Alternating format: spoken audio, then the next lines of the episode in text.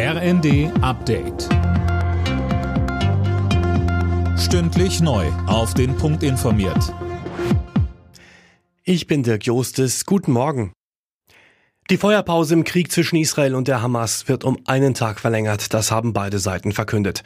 Laut israelischer Armee sollen die Waffen bei den Vermittlungsgesprächen weiter schweigen. Die Vereinbarung sollte eigentlich am Morgen auslaufen. Unterdessen hat die Hamas 16 weitere Geiseln freigelassen. Kurz vor Beginn der Weltklimakonferenz in Dubai fordern Klimaforscher, dass Deutschland bei seinen Bemühungen nicht nachlässt. Es sei wichtig, aus den fossilen Brennstoffen auszusteigen. Da müsse man auch andere Länder mitnehmen, so der Kieler Klimaforscher Mojib Latif. Man muss versuchen, dass gerade die arabischen Länder vom Öl weggehen oder vom Gas zum Beispiel grünen Wasserstoff produzieren, den wir ihnen dann wieder abkaufen, sodass sie auch eine Zukunftsperspektive haben, weil wir brauchen den grünen Wasserstoff und die Vereinigten Arabischen Emirate oder wer sonst noch Öl hat, die würden dann eben davon auch profitieren und könnten tatsächlich auch darauf verzichten, das Öl zu fördern. Wie soll er aussehen im kommenden Jahr, der Staatshaushalt? Darüber haben die Koalitionsspitzen am Abend im Kanzleramt beraten.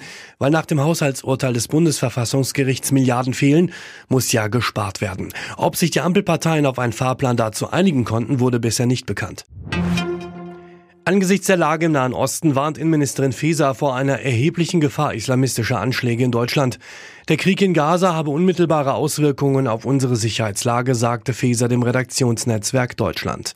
Der Chef der Gewerkschaft der Polizei, Jochen Kopelke, sagte im ZDF, der Verfassungsschutz warnt, auch die Bundesinnenministerin warnt und das bedeutet natürlich für alle Polizistinnen und Polizisten, dass wir fokussiert sind, dass der Schwerpunkt klar gesetzt ist, nämlich Terrorabwehr und das sieht man auch in den Ermittlungserfolgen jetzt bei den jungen Männern, die Anschlagspläne äh, verübt hatten und auch entdeckt wurden. Union Berlin hat in der Fußball Champions League den ersten Sieg verpasst. Trotz Pausenführung und Überzahl reicht es bei Sporting Braga nur zu einem 1 zu 1. Und auch der FC Bayern hat unentschieden gespielt. 0 zu 0 gegen den FC Kopenhagen. Alle Nachrichten auf rnd.de